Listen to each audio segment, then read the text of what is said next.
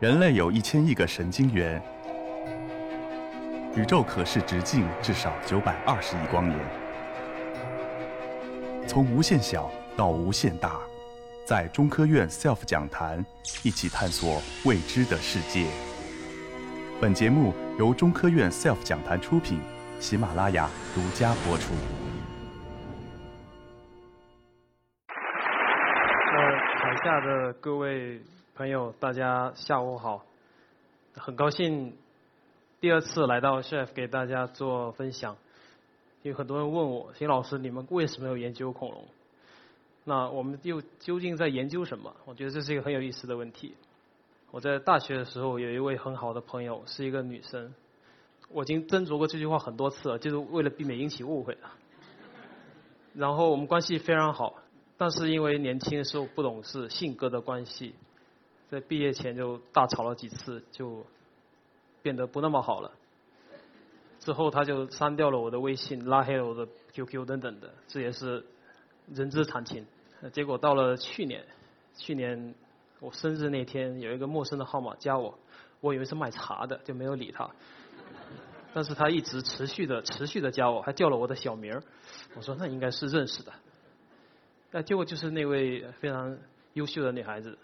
我说你不是跟我老死不相往来了吗？他说本来是的。他说今年我小孩十十四岁了。我说那意味着什么？他说特别喜欢恐龙，想认识你。我说哦，吓死我了。啊，仅此而已啊。但是我就一直在想一个问题：为什么小朋友那么喜欢恐龙啊？那恐龙是什么呢？啊，恐龙很有意思。恐龙有两个定义，一个是说人话的，一个不说人话的。说人话的是已经灭绝了，已经灭绝的啊，灭绝是一个关键词，就已经死掉了。然后它是飞鸟的恐龙跟现生鸟类，鸟类是恐龙，这没问题。但它生活在中生代，在中生代整个地球的表面是占到这个优势啊，非常有优势。那它支配这个整个地球的这个陆陆生这个整个系统啊，就占据的地表大概有1.5啊1.6亿年左右。那么不说人话呢是这样的，是三角龙跟现生鸟类的最近共同祖先以及最近共同祖先所有的后代。这个听了也不知道说什么，解释里面不懂，但是有这么一个理念就可以了。呃，那我们为什么研究恐龙呢？因为我们人是演化而来的啊，不管。是不是有人反对这个观点？但这个是对的，就是我们是从非常小的这个细胞啊演化成来的，从鱼到人啊一步一步啊，最近的祖先是灵长类。那么恐龙是研究这整个演化的最佳的媒介。那我们肯定会想啊，你可能会想，我们以前怎么样？我不不 care，我不管。但我以后会变成什么样子？这个至少你会有兴趣吧？因为你的 DNA 告诉你，你要多生多一点的宝宝，为了这个。你的这个 DNA 延续下去，所以你会关心未来会变成什么样子的。但是我们要研究、要理解我们人类未来变成什么样子，那首先要知道我们是怎么来的。那么恐龙就是这个大故事里面的关键一环，它是以前陆地的霸主，我们是现在陆地的霸主。一代霸主总是要去了解上一代的，就是你要去了解你老婆的前男友一样。你不要笑，你一定会这样的。那当然，除非你老婆没有前男友，恭喜你啊！也希望她不要有后面的男朋友。那么恐龙呢？它繁衍了1.6亿年，它有成千上万个物种，它也包括了这个现身最大的动物。反正你们对这个我们人类啊，我差点说你们人类，你们人类对这个尺度是没有观念的。比如说，你觉得一分钟啊好久，我等我女朋友出来等了五分钟，她在干嘛啊？五分钟很久。但是地质学的恐龙学的尺度是百万年，百万年。那么，所以你对长度也是没有观念的。我说它一米九，好高啊！恐龙六十米、四十五米，我们我站起来只到它的指甲的上面，脚指甲上面，所以很有意思，是吧？那么第二呢，就是这个生态系统，生态系统，恐龙一点六亿年，它是一个闭环，一个完整的生态系统。我们人类其实对生态不知道。不知道生生态系统怎么样子，因为人对生态系统的干涉太多了。但恐龙在那么漫长时间里面，它经历过非常恐恐怖的事情啊，呃，天气的巨大变化、重大地质灾害、大巨大的火山啊，海平面的上升下降。你们知道当时美国什么样子的吗？那是美国是从中部，从中间是整个海，叫内陆海盗，就海平面那时候非常高，不可思议啊！那时候如果是这么高的水的话，现在的应该淹到郑州一带，就上海啊、杭州啊、福建呐都没有了，最好吃的福建人也没有了，清甜的福建人啊，那。最重要的是啊，就是其实这句话是准备给老老师们这个听的，就是恐龙它其实是一个非常伟大的一个教育工具，因为除了我们自己的孩子之外，还没有一个小孩对恐龙不感兴趣。那为什么我们的小孩对恐龙不感兴趣呢？后面会讲啊，为什么小朋友喜欢恐龙哈？因为恐龙它很神秘，而且非常的形象。你们在三四岁的时候可能无法理解抽象的概念，但你们可以了解具体的东西，比如说我给你一个芭比。我给你一一叠钱啊，你是知道啊，这都是很好的东西啊。但是恐龙就是非常具体的东西，它可以让你瞬间就拉近这个亲近感，而且非常有意思的一点是这样的啊，它很安全，它可以让你自由的放飞你的想象力啊，它们够大够猛，而且它们死绝了，毫无危险啊，毫无危险。这个是古尔德说的，古尔德是我们的一个非常优秀的前辈啊，非常优秀的前辈。那么如何用恐龙来引导孩子呢？因为我们可以让小朋友呢通过恐龙来激发他们对大自然的兴趣，然后来参加我们的野外工作呢，可以培养小朋友的观察力、毅力、专注力。因为他们会挖土，会跟我们一起挖土，挖一个小时、两个小时、三个小时，挖一整天啊，很有意思。然后它是一个科学思维的训练，比如说科学需要证据，什么证据？霸王龙有十三米长，证据呢？化石就有十三米长。那么它还有推理，还有推理，比如说霸王龙有毛吗？我不知道，现在不知道。但是暴龙的祖先啊，它的祖先有毛，那它的后代可能会有啊，或者局部会有，这都是一个科学的思维，以把恐龙用一个非常好的方式来引导啊小朋友的思维，这就是所谓的科学精神。那这个其实是给家里特别喜欢小朋友、特别喜欢小朋友的恐龙，家里特别喜欢恐龙的小朋友啊。我是故意说错的，其实，你们以后的孩子会特别喜欢一个东西，那比如说特别喜欢恐龙，那这时候你怎么办呢？你可以带他去博物馆，带他去地质公园，啊，去参加夏令营，但你一定要提供更多的机会给他，就不能说他特别喜欢恐龙，然后突然有一天跟你说，妈妈，我想买一个望远镜看星星，不行，恐龙多好啊，这不对啊，这不对，你要提供更多的。可能性给小朋友，给你自己的孩子，因为越早的看到一棵树啊，就会错过整个森林。早恋也一样啊，不对，某种意义上说不对啊，一般是对的。那我们在研究什么呢？我们研究恐龙的什么呢？我们研究恐龙的骨头、体色、足迹、习性、叫声、但体温、体重啊，体重最不重要，因为都编的。但是你并不了解恐龙。啊，并不了解恐龙。恐龙是一位长得非常丑的一位先贤啊，他迷恋于权力斗争，是维多利亚女王跟亲王的好朋友，但他在学学术界却是大家都不太喜欢一个人啊，非常强势。但他呢，却根据当时找到了三只破破烂烂的恐龙，呃，或者说怪物啊，创造了恐龙这个词，叫 dinosaur。dinosaur，dino 是恐怖的意思，saurus 蜥蜴的意思。恐怖的蜥蜴啊！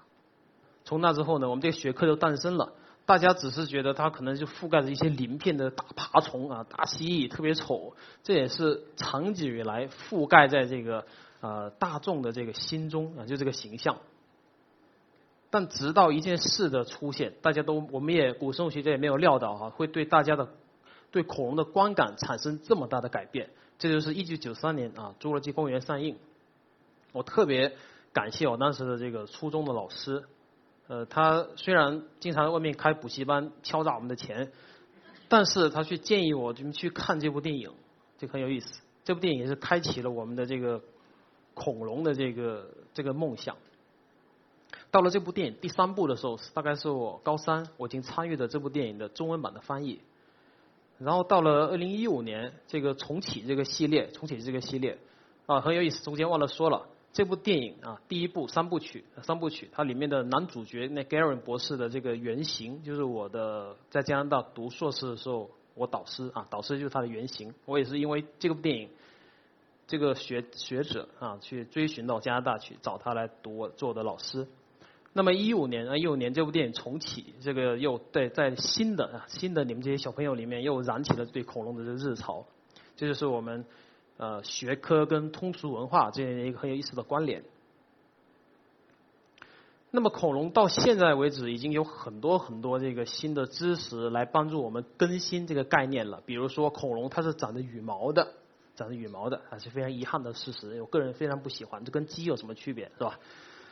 但很遗憾的是事实啊！一九九五年中国发现了第一只带毛的恐龙，就这一货啊，这就这只呃，它是叫中华龙鸟，它是为恐龙演化为鸟类中间一环提供了最重要的这个事实依据。在那之后就发现了大量的、大量的这个带毛的恐龙，多的是，多的是。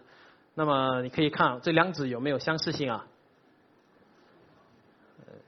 答案都可以，反正事实就如此。恐龙演化成鸟类，不管你觉得它像不像啊，其实挺像的，骨骼上面挺像的。所以我们说，我们今天每天上午吃的恐龙吃的鸡蛋是恐龙蛋。我们现在最最大的恐龙是什么？是鸵鸟。最小的恐龙是什么？是蜂鸟。这都是对的。那么恐龙会飞啊，它有毛且会飞，意味着它身上覆盖一层飞羽。飞羽是什么样子的？我带一条项链本来给大家看的，编导说不能露出来。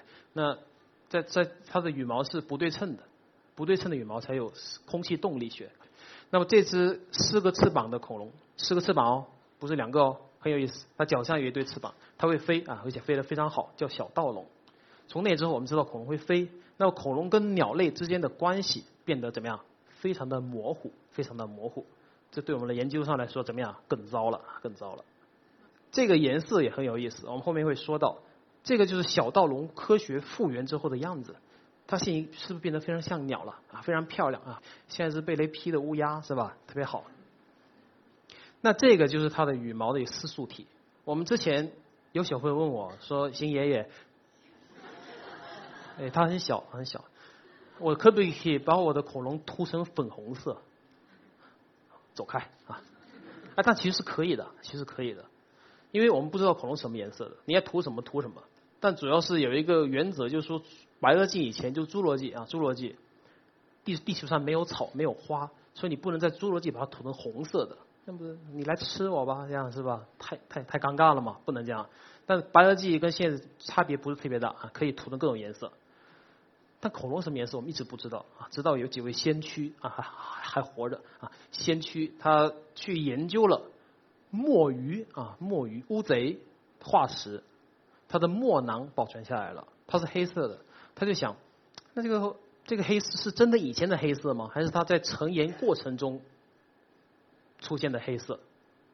他破解了这个问题，发现里面像甜甜圈样的这个黑骨丝素体。通过骨刺素体来复原出恐龙的肤色，但并不是所有恐龙都可以啊。只有它保存了非常好的皮肤印痕啊，皮肤的这个膜啊，或者是羽毛的这个膜才可以的。这个就是微观下的图，跟你根据复原出来。现在小盗龙是黑色的，因为像乌鸦一样。那中华龙鸟它是很可爱啊，有一也是比较发橙色。这个就是人类啊首次啊一只恐龙完整的复原出的颜色。这个复原是我们团队以前做的。那么。擦擦掉呢，是我们不知道颜色之前画的。我是按照我们的思维，应该是在森林里面生活，它应该是这种棕色保保护色嘛。然后它的它的头，它的头可能可以呃去去炫耀，比如求偶季节啊，说我的头冠多漂亮，你跟我走吧，这样子。但是颜色科学的颜色复原出来之后，我们错的特别离谱啊，它是像有点像熊猫一样黑白两色的，这可能是起了一种迷彩的作用。然后我们还发现了很多奇怪的恐龙，比如这次在睡觉。死的时候在睡觉，就是它可能是沙丘或者是这个泥土崩塌把它盖住了，它保存了一个非常可爱的睡觉的姿态。它的头啊是埋在一个翅膀下面，尾巴是蜷起来的，特别像什么鸡啊或者鸟鸟类或者很多鸟类睡觉是这个姿态的。所以这个从行为学的角度呢来告诉我们，恐龙跟鸟类它的亲缘不仅仅是在骨骼的层面，不仅是在颜色的层面。它可以扩展到他们的生活习性啊，说不定这个霸王龙走路就像像鸡一样，不会的啊，抬尾巴啊，抬尾巴。另外有一点意思呢，就是说这些庞然大物啊，庞然大物，你会想它的动作很慢。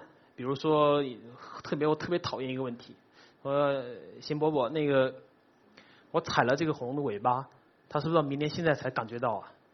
我说我打你一下，你明天现在再来找我吧。嗯，不会的，不会的。其实，我好暴力啊。呃，其实恐龙并没有你想的那么笨。它生物电的速度是非常快的，它六十米的体长也不妨碍它这个能够感知到有人在戳它的尾巴的末端啊，这没有问题，没问题。那科学家呢做了一些非常严谨的分析，比如他把它恐龙的牙齿去看里面的同位素和里面的十三跟十八的氧含量，那这个越高啊，温度越高，这个含量越高，那所以我们可以推测到恐龙的体温。那么这个万龙啊，万龙是什么呢？就是这个《侏罗纪公园》第一部那个主角进去之后下了吉普车。他看那个万龙活的，特特别特别震撼。然后他女朋友还在看别的地方，他就把女朋友头掰过来啊，就那个那个瞬间看上去那万龙万龙。那么它有三十八度，是跟你发烧的时候差不多。那么小型一点的这个犀角类恐龙呢，它是三十五度七，跟你低烧的时候差不多，或者没有发烧的时候差不多。就是说它其实非常温血的，非常温暖的动物。它这个温度啊，比现在鳄鱼冷血动物要高得多。但是比鸟类又低，那这个可以说明什么呢？说明鳄呃这个恐龙这类动物啊，它其实是可以支撑它们比较相对活跃的这个生活的，没有你想象中那么笨重，那么那么那那么软绵绵的那样子的。那么还有恐龙的速度也是我们非常关心的，因为跑得快啊，意味着代谢各方面可以支撑得住它这样的身体。那么霸王龙的速度呢？大家一直诟病的是侏罗纪公园里面它一直。去追那个吉普车啊，有没有记得他在追那个小汽车？那很多人科学家都说了，追不上，就那边说追得上，追不上，追得上，就一直在吵。那么科学来说呢，它的时速大概十八公里，这个并不慢啊，这相当于马拉松比赛的水平。那么它的咬合力我们也非常关注，就说它一下一下去能够咬到什么样子，可不可以可以把这个汽车的顶盖揭开？啊，肯定可以的，肯定可以的，咬力非常大，咬力非常大。你想想看，霸王龙。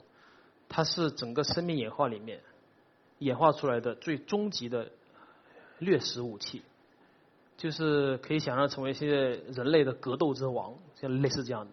它身上的每一寸皮肤都是为了更好的杀死对方，剩下剩下的都没有想过啊。那么我们现在对恐龙研究已经深入到它的骨头里面，就是到更小的细胞的级别。那有一个科学家呢复原出来这个恐龙的这个呃蛋白质的结构，虽然有争议，但这些结构的这些片段啊，跟现在的鸡或者现代鸟类非常相似。另外一个就是我自己研究的一个啊方向之一，就是恐龙的足迹学，还有我们一位印度的非常好的朋友，他研究恐龙的粪便。那么恐龙的粪便其实更有意思。我特别想研究，只是我没有材料，我找不到恐龙的粪便，非常非常罕见。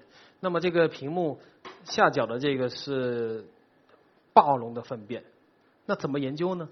我们把它恐龙粪便去切片啊，切片切一部分，看它的断面什么样子的，断面什么样子的，它有很多别的恐龙的骨头的碎片，那这些骨头呢，有一部分可以去复原。那我们知道，包括了三角龙、鸭嘴龙，它会吃这些恐龙，很有意思。那这个说明它可能在某种程度上是一种捕杀活物啊，而不是指食腐啊这种这种动物。那么恐龙的足迹学也很有意思，恐龙足迹学很有意思。这是我上个月上个月在新闻联播上面给大家介绍的一个我们发现亚洲首例暴龙的足迹。那么，哎呦天哪，我穿了同一件衣服，衣服太少了，不好意思。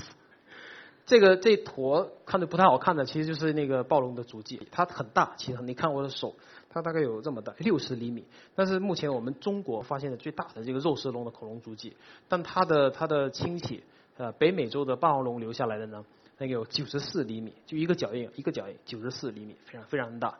那恐龙足迹可以带给我们很多很多这个骨头不能带来的信息，比如说恐龙跑多快，恐龙在干什么。这个地方没有配一张图，那我可以跟你描述一下。我这辈子看过最有意思的恐龙足迹是这样的：三只恐龙，它的足迹当然，从不同的方向到一个地方去，在这个地方呢，我们叫它这个混乱点。这个混乱点，它这个足迹变得非常乱。这三只从不同地方走到一起，可能发生了一些不好的事情。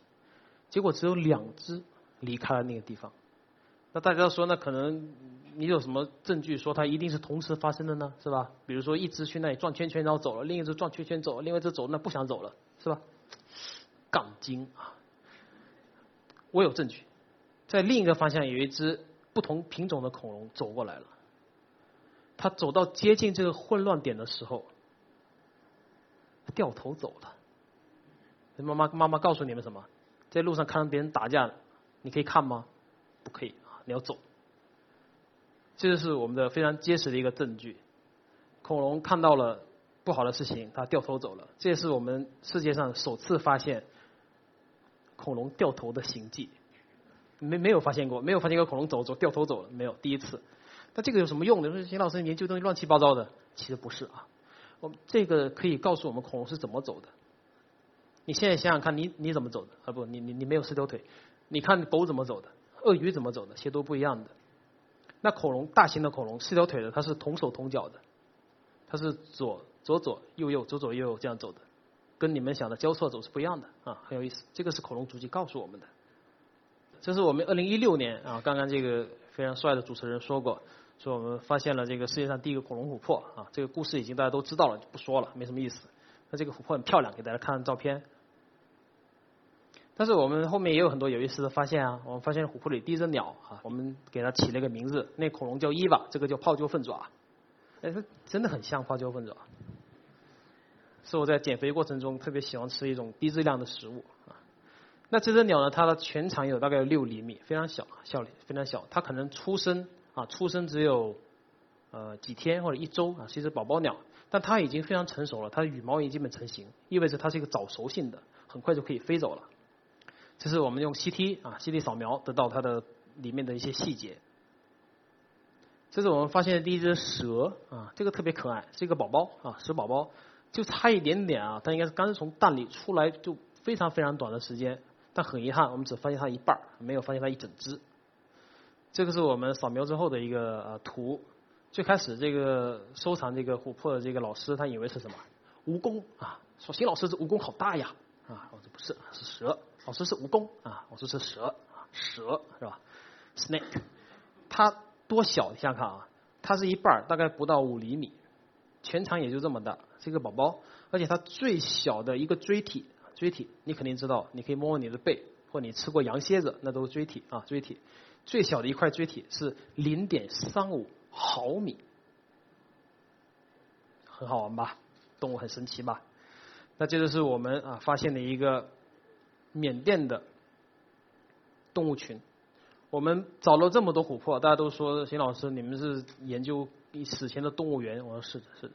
我们现在发现都是一些宝宝啊，很多都是小个体，但是很好理解，因为太大的动物，琥珀这种树脂，它能不能把它抓住啊？不能嘛。比如这位非常可爱的学生，琥珀粘到呃树脂滴到身上，他只是说哎呀，是吧？就走了嘛，那不会粘在那里被包住啊。所以我们只是通过一些非常小的动物来复原当时整个生态。我们现在发的文章非常的非常的好啊，非常好，因为我们的材料得天独厚，所以我们占据了全世界脊椎动物琥珀，也就琥珀里面的脊椎动物。这个研究大概有呃非常保守的说是五五分之四啊五分之四。那我们首次啊发现是人类首次在琥珀里面发现了什么呢？啊鸟类、恐龙。蛙类、蛇类，还有大量的一些奇怪的标本。举个例子，比如说蜗牛，蜗牛有触角吗？你肯定去戳过，它会缩回去，对吧？但我在琥珀里面发现一个没来得及缩回去的，特别傻，对不对？没来得及缩回去，没来得及缩回去，也没有来得及回到壳里面。那我们还发现了琥珀里的虾跟螃蟹，这个现在没有发表，应该是会在今年晚些时候啊，我们开一个叫。